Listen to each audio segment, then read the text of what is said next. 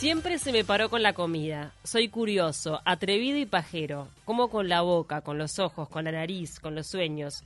Me como lo que voy a preparar esta noche, lo que están cocinando los vecinos, lo que imagino que cenaría un magnate petrolero ruso. Me como mi plato, tus sobras y también las tetas de tu esposa. Como de tu vianda, de lo que me contaste que cenaste anoche y también me morfo el vacío al horno con papas que X le cuenta que se echó a Y mientras trotaban en la rambla de Montevideo. Correr, cagar, coger, comer, los placeres sé de la vida. ¿Cómo no darle su merecida revancha? En su merecida relevancia, perdón. ¿Cómo no darle su merecida relevancia? Es lo que plantea José Ignacio Apoj, con quien estamos en contacto. Esta es la contratapa de su libro Glotón, que está presentando en Montevideo. ¿Cómo anda, José Ignacio? ¿Cómo estás, Paula? ¿Todo bien? Bien, Buenos ¿vos? días. Sí, Ay, sí, ¿qué- ahí qué- va. Esa es la contratapa. Un, po- un poco, no sé si fuerte para estas horas de la mañana. Qué polémico. No sé Eso te iba a decir mientras lo leía. Digo, a mí me encanta ese tipo de, de lectura, pero muy polémico, fuerte.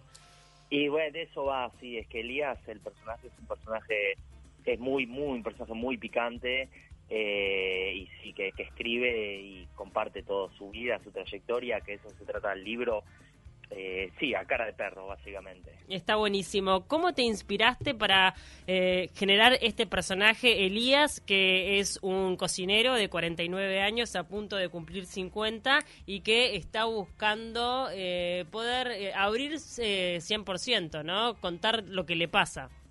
Sí, es un, es un crítico gastronómico, es un crítico gastronómico, amigo de muchos cocineros, eh, que bueno, sí, siempre lo escribí con una, una persona en la cabeza, que bueno, eso, eso queda, me lo reservo un poco para mí, eh, pero sí, a- tanto Elías como otros personajes como Paul Ortiz Basualdo, que aparece en el tercer capítulo, y bueno, es como el enemigo acérrimo de Elías, eh, es un día, bueno, una persona que vi en la tele en Uruguay y dije, esta persona tiene que estar en, en la novela y así fui sumando, ¿viste? Pero sí, siempre de, de, de gente o que conozco o que creo que conozco eh, y en realidad no, pero me imagino cosas de su vida o cómo podrían ser, pero solo los vi en la tele o leí sobre ellos.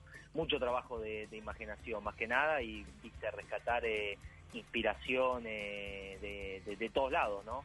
El, Elías ha sido muy criticado por ser políticamente incorrecto y por ser muy machista. Claro, exactamente, exactamente. Sí, fue fue el, primer comentario que no el primero, pero un comentario que recibí de, algunas de algunas lectoras que me decían, ah, pero Elías, qué tipo misógino, fuerte, machista, y sí, es un personaje que sin dudas está está fuera de tiempo y de lugar, ahora más que nunca, ¿no? Este, con, con este nuevo discurso domi- eh, cultural dominante, ¿no? Digamos en que muchas cosas se pueden decir y muchas no, resultan incómodas. Bueno, Elías eh, deja de lado, digamos, los protocolos o los modismos culturales de, de los tiempos que corren y cuenta eh, su vida, su verdad, sus sentimientos de su lugar de, sí, hombre, eh, alguien, a- a- alguien podría decir, eh, em, no sé decir eh, eh, cazador, ¿no? Pero como... como eh, Sí, de la em, vieja escuela. de la vieja escuela, exactamente. Eh, depredador, quizás, insaciable. Eh, no sé si es la palabra correcta, pero sí, es hoy por hoy ya creo que está un poco de. eh, no sé si fuera tiempo y de lugar, pero sí, hoy por hoy es más difícil encontrar eh, literatura de este tipo eh, con, bueno, toda la, toda la- la conversación cultural, ¿no? Eh, muy pertinente que está teniendo hace, hace muchísimos años y súper interesante y necesaria, pero sí, Elías viene a, no sé, no, no quiero decir, eh, no sé también decir que se caga en todo eso, aparte todavía seguimos estando en la mañana, eh, pero sí que está eh, a, a, contra- a contrarreloj, digamos, de todo lo que está pasando a su alrededor y sigue viviendo, pensando para sí mismo y vinculándose con, con las mujeres generalmente como una, de una forma superficial en las que las, eh, yo creo, supongo que las, las objetiza un poco, pero también Elías eh, es un tipo con, con su costado romántico y sensible y ahí en el capítulo 2 hay una muy, muy linda historia de amor en el extranjero en la que, bueno, Elías muestra que también es, un alma sensible, ¿no? Y, enamoradiza y bueno, creo que esa parte también de- del personaje cuando se encuentra a sí mismo sin la posibilidad de, de, de despreciar a, a su compañera o a una mujer, bueno, lo, lo obliga a reinventarse, ¿no? Me intriga Eh, mucho lo del proceso creativo, sobre todo en este tipo de personajes, donde me imagino que algo de vos también, o sea, sacás algo eh, tuyo adentro para, para hacer Elías, ¿o no? Siem- sie- Sí. Siempre, siempre. O sea, siempre, todo lo que no podés decir, todo lo que te callás, todo lo que en algún momento pasó por tu cabeza, y lo dice Exacto. Elías. Eh, bueno, exactamente. Las cosas peores, o si les escandaliza algo, esto fue Elías, no tiene nada que ver con José, pero las cosas lindas, cuando se enamora y... este, Ahí- ahí fui no, yo, ahí fui obviamente- Sí, no, yo creo que lo, lo que más está mío de José en el libro, o sea, más, que las cosas que le pasan a Elías, eh, o sea, hay, hay, hay varios pasajes, no sé cómo decirte, quizás en clave de ensayo, ¿no? En los que Elías como que analiza la, la, la revolución eh, mediática, cultural que significó la comida o, la gastronomía y, el mundo de- de- del entretenimiento gastronómico en los últimos 20 años, ¿no? Entonces, como eh, si los medios electrónicos, los medios eh, eh, tradicionales le, le dan pasada o pierden pisada, ¿me entendés? Con los medios digitales, Sí. con las redes sociales. Y bueno, Elías, no te olvides que es un tipo que nació en 1970, que empezó a hacer periodismo, eh, bueno, en la época que solo había revistas y radio, después tiene su gran momento de gloria en la televisión y después la televisión vu- vuelve de alguna manera a ser eh, irrelevante u obsoleta. eh, y, y- agarran la posta y la popularidad eh, de las redes sociales y ahí Elías simplemente no, no encaja, no da, con, Claro. no da con el formato, no da con el tiempo, no da con el lugar y se vuelve se vuelve a sentir excluido y ahí sí te diría que en esa parte un poco de del análisis de, de- de los medios y que, que cómo se transforman y cómo mutan, ahí sí quizás es la parte en la que puse más de mí mismo porque bueno, aparte eh, es ah, un poco lo que he hecho en mi vida, ¿no? En- Cuando, cuando vivía en Uruguay, por lo menos en cuando... este, Te fuiste en el, en el trabajaba 2014, te fuiste para, para Israel, pero Sí, bueno, antes trabajaste como productor, guionista, estuviste Exacto. vinculado también con la gastronomía. Estuve vinculado con, con la gastronomía, sí, escribí programas de comida, perdón. Eh, acá, este, por ejemplo, Un Sabor me trajo hasta aquí con, con, con grandes amigas, Andrea Pozzolo y Cecilia González, después se emitió en, en Canal 5, en Telesur. Son proyectos hermosos que, bueno, sí me fueron sirviendo de inspiración eh, y sí me fueron trayendo ideas y obviamente sí, aunque nunca fui ni, ni me gustaría ser crítico gastronómico, eh, es, es una, una profesión, digamos, que obviamente me, me- me tenía que llamar la atención, interesarme, Claro. gustarme, porque si no, no podría haber hecho toda la investigación eh, y las entrevistas no publicadas que hice también, ¿no? Con, con, con los verdaderos profesionales de este rubro para entender también cómo este cómo se cómo se vive cómo se siente no Claro. como, como Para- crítico gastronómico profesional Y para atender, entender también de repente la jerga o, esas cosas, viste, que uno que, no pertenece al medio se puede llegar, a perder. Exactamente, totalmente. Y bueno, después sí, cosas que, que o he vivido, me han contado, o he visto, ¿no? De cómo son los entretelones también, ¿no? Y toda la, parte eh, más, más, no sé si decir turbia, ¿no? Pero más, más como oscura de, o, del, de- del detrás de, de cámaras, ¿no? Del negocio gastronómico, del negocio de la Sí. crítica gastronómica, ¿no? Que bueno, los acomodo, las críticas elogiosas para amigos o para amigas, eh, las notas sin sentido, vacías y de cabotaje, que bueno, a, a veces a un crítico le puede tocar escribir si quiere sobrevivir o si, no sé, quiere prosperar en su carrera y de repente sí toca escribir una nota sin tanto vuelo para una revista de una aerolínea o ir a un programa de televisión que de repente no tiene ese perfil tan cultural, ¿me entendés? O tan tan complejo, pero a veces toca ir a la tele y ponerse un delantal y como, bueno, hacer un poco payasadas. Y Elías va, va atravesando por todo eso porque obviamente es un oficio en el que hay que ser creativo, flexible eh, y estar abierto a todo para sobrevivir, ¿no? No es que uno dice, bueno, soy un abogado, un doctor, un médico, más o menos ya se sabe dónde y cómo van a trabajar, ¿no? Pero este- esta es una carrera inusual eh, en la que, bueno, las, las oportunidades se, se presentan de, de forma eh, no- distinta, te diría, ¿no? Que, en- que Totalmente. en, en trabajos tradicionales y allí, eh, ahí es como Elías va experimentando eh, distintas facetas en su trayectoria y conociendo distintas personas y viajando por el mundo eh, y al final por distintas situaciones que le van pasando, tema de, de, de- viaje, de mudanza, de necesidades económicas, eh, termina agarrando cualquier cosa y escribiendo, viste, para para eh, blogs de comida, filmando, viste, como,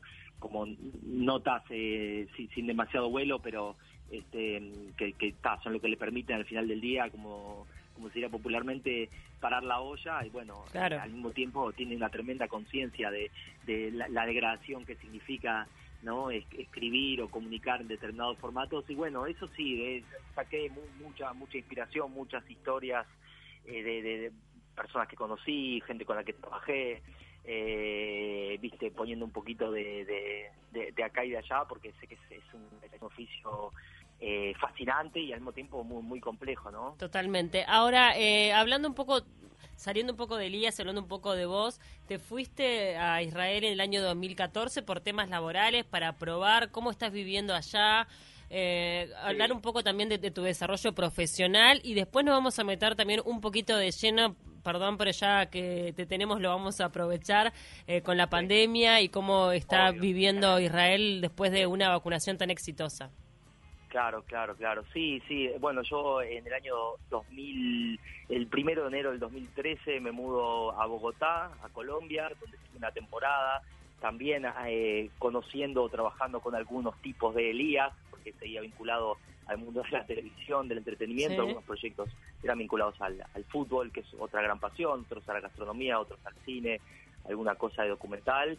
Eh, después sí, se presentó una oportunidad laboral en, eh, en Israel y bueno, fui para allá y ahora no, estoy más en el trabajo, estoy en otro, pero bueno, eh, sí, sí encontré sobre todo en, en Tel Aviv un lugar eh, fascinante para, para vivir por la suma de muchas cosas ¿no? que ofrece la ciudad, una mezcla de oportunidades laborales únicas en el mundo de, Internet o, la alta tecnología, ¿me entendés?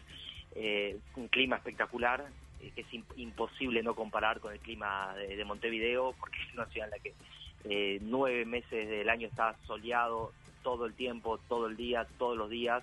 Eh, entonces, sí, es como que, bueno, hay una vida cultural muy, vibrante, una rambla parecida a la de Montevideo, pero con, con un mar un poco más claro y más cálido enfrente, y así una suma de cosas, este eh, sí, me hicieron quedarme y bueno, estar eh, muy contento allá por hoy hace ya siete años. Ahora estás en Montevideo, también me imagino visitando a la familia y aprovechando a, presentar Glotón acá en tu país, pero ¿cómo, cómo eh, vivió eh, la pandemia Israel y cómo se está viviendo esta normalidad a la que aspiramos tener después de que estemos todos vacunados? y cuando, cuando llegué y, de los primeros amigos que me dijo, que, vi acá, me dijo, Fabo, venís, venís del futuro, porque estás como estás contando ya cómo es la vida eh, vacunado y volviendo a la vida normal. Y sí, justo las últimas semanas antes de volver, como que ya la gente eh, de, también, no solo los más adultos, ya la gente de 20 para arriba estaba toda vacunada, todos los que quisieron vacunarse estaban vacunados, ya te diría que desde fin de febrero, marzo, con, la segunda dosis y todo. Entonces sí, se reabrieron eh, bares, discotecas, cafés, teatros, cine, todo eh, sujeto a la entrada sujeta a tener el, pasaporte verde, ¿no? Para poder entrar, que le llaman allá el pasaporte verde. Bueno, te tienes que bajar una app que muestra que, que, estás inoculado desde determinada fecha, te llega una notificación una semana después de la segunda vacuna y bueno, con eso eh, volvés a hacer vida normal con el pasaporte verde. Bueno, ¿y están eh, abiertos los cines, los teatros? Sí, eh, no me acuerdo si habían abierto los cines ya antes, antes de que me vine, pero sí ya había visto algún anuncio de obras de teatro y ya se volvía a respirar en la calle, viste esa cosa de libertad, no sé. El tapabocas igual sigue presente, ¿no? A full, sí, a tapabocas sí, todo el mundo, eh, más por precaución, o bueno, por, los que no están vacunados, es como que, eh, y bueno, lo mismo que nos preguntamos acá, ¿no? ¿Hasta cuándo o hasta dónde va a llegar eh, esta práctica, ¿no? Del tapabocas o el saludo con puño, o sea que en ese tipo de cosas sí la gente sigue eh, sujeta a los protocolos y a las prácticas eh, sanitarias del 2020, pero sí, el momento, no sé, llegás a un bar o mostraste que tenés el pasaporte verde, antes te tomaban la temperatura para entrar a un centro comercial o algo, en los bares no, porque estaban cerrados y ahora no se toma la temperatura directamente mostrando el carne verde eh, en la entrada, cuando ya entraste sacas la máscara, eh, y todo todo como antes. Lo mismo con, bueno, sí, eh, discotecas hay, te decía, por ejemplo, que ya se empezó a ver mucho por, los boliches. sí, sí, los boliches reabrieron, este y bueno, ya se empieza a ver eh, mucho turismo interno también en la calle, ¿no? Cosas que uno se había olvidado de ver o que existían, ¿no? Este, con, me acuerdo la mañana antes de salir al aeropuerto, bajo de casa y veo de un guía turístico, viste, con el microfonito y la bandera y atrás eh, como su tropa de, de, excursionistas, 20 personas paseando por Tel Aviv, haciendo este, haciendo turismo como, como se hacía antes con la mascarilla, pero sí, caminando al aire libre, disfrutando, igual turismo interno, ¿no?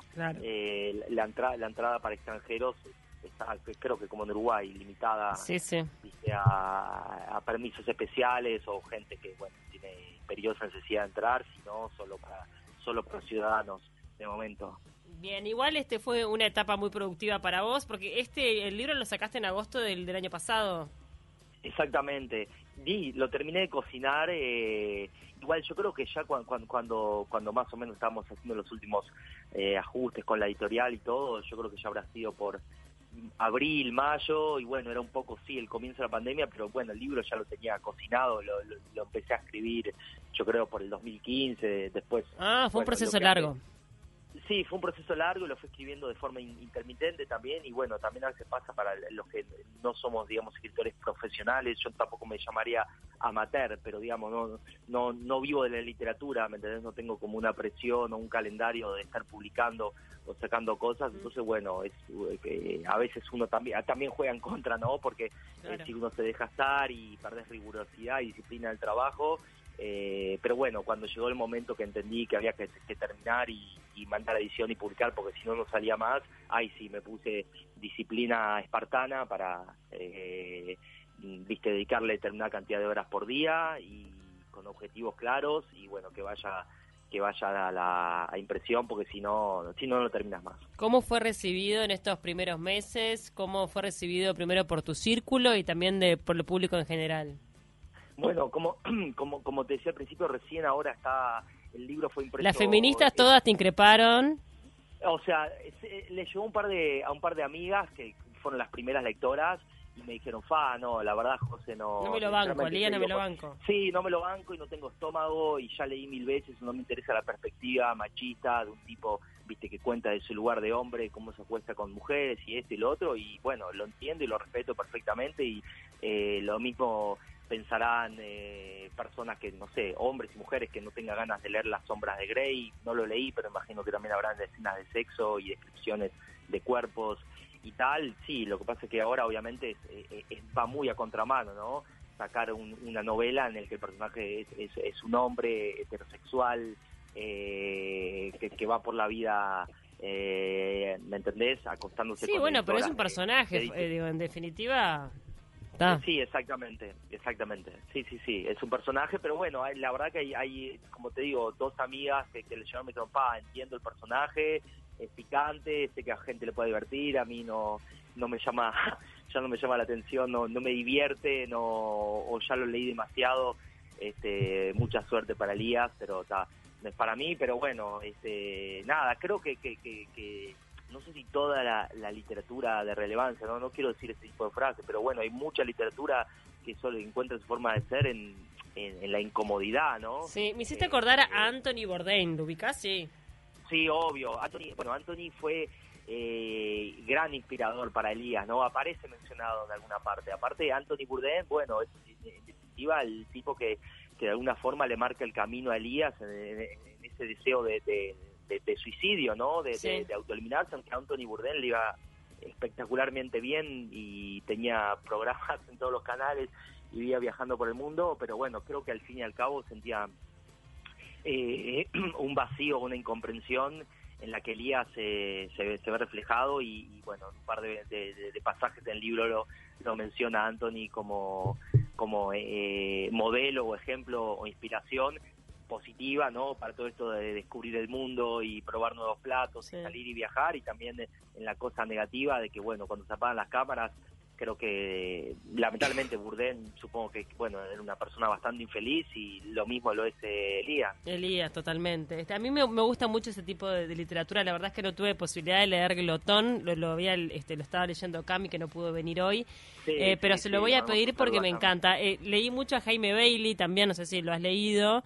Pero tiene esa manera también de escribir así muy explícita y me, me parece muy divertido Eh, sí, sí, sí, exactamente. Me, me, gustó, me gustó el vínculo con, con Jaime Bailey, que aparte eh, Bailey mezcla mucho la, realidad también, que me preguntabas cuánto hay de José, el personaje de Elías. Bailey es un, escritor que mezcla mucho la realidad eh, o su propia vida con la ficción, y no y a veces la, línea es delgadísima y uno no sabe si está hablando de él o de alguien más, pero sí, siempre es como un poco inspirado en, las cosas que ve o pasan a su alrededor. Después un libro que obviamente es, ridículo compararse, ¿no? Pero hoy estaba pensando, y me dije, a ver qué me va a preguntar Paula o qué hmm. personaje conocido de la literatura puede, puede parecerse a Elías. Yo, yo pensaba que es una especie de American Psycho, de psicópata americano criollo también, Elías, ¿no? Ese tipo que escribe en primera persona, narra con, con así minuciosidad de todas sus, eh, sus, frustraciones, sus, sus, miserias, eh, y no se ahorra ningún detalle sobre nada, ¿no? Sea lo que sea que tenga que hablar, sea la, persona que tiene enfrente, la mujer con la, con la que acaba de acostarse, el plato que acaba de probar, como que bueno, todo todo pasa al, al, escrutinio, ¿viste? Sí, sí, eh, nos olvidamos de todos los filtros. Eh, de todos los filtros. Sí, yo obviamente sabía que, el libro podía, podía incomodar, eh, pero está, que si, si no tenía, digamos, la sal, la pimienta, no los condimentos, eh, Obvio, no, y además es tu manera, o sea, punto. también tenemos que amigarnos con eso de que no le vamos a gustar a todo el mundo. Lo que pasa es que uno a veces cuando se expresa artísticamente o a través de una literatura eh, se expone, entonces bueno, es parte de... Obvio, te, expones, bueno, pero además siempre uno tiene que recordarse también, porque uno saca el libro, después quiere que a todo el mundo le guste y que se venda, pero bueno, e, esa es la magia también de la literatura y lo lindo, ¿no? Una vez que el libro está publicado, viste que dicen que deja de pertenecerte y pasa a pertenecerle a, la audiencia, a los lectores, y cada persona lo va a interpretar, vivir, sentir a su propia manera, y eso es lo lindo también, esa, esa, esa es la cosa más maravillosa de la literatura, ¿no? O sea, el libro deja de, pertenecerle al autor, pasa a pertenecerle a los lectores, y los lectores pueden amarlo, leerlo cinco veces, odiarlo y dejarlo a las 20 páginas. Claro, pero genera, eh, genera cosas eh, sí, o leerlo con indiferencia, bueno, eh, nunca nunca vas a tener el, un, consenso eh, ni sobre un libro, ni sobre una película, ni sobre ninguna creación artística, una canción, y bueno, creo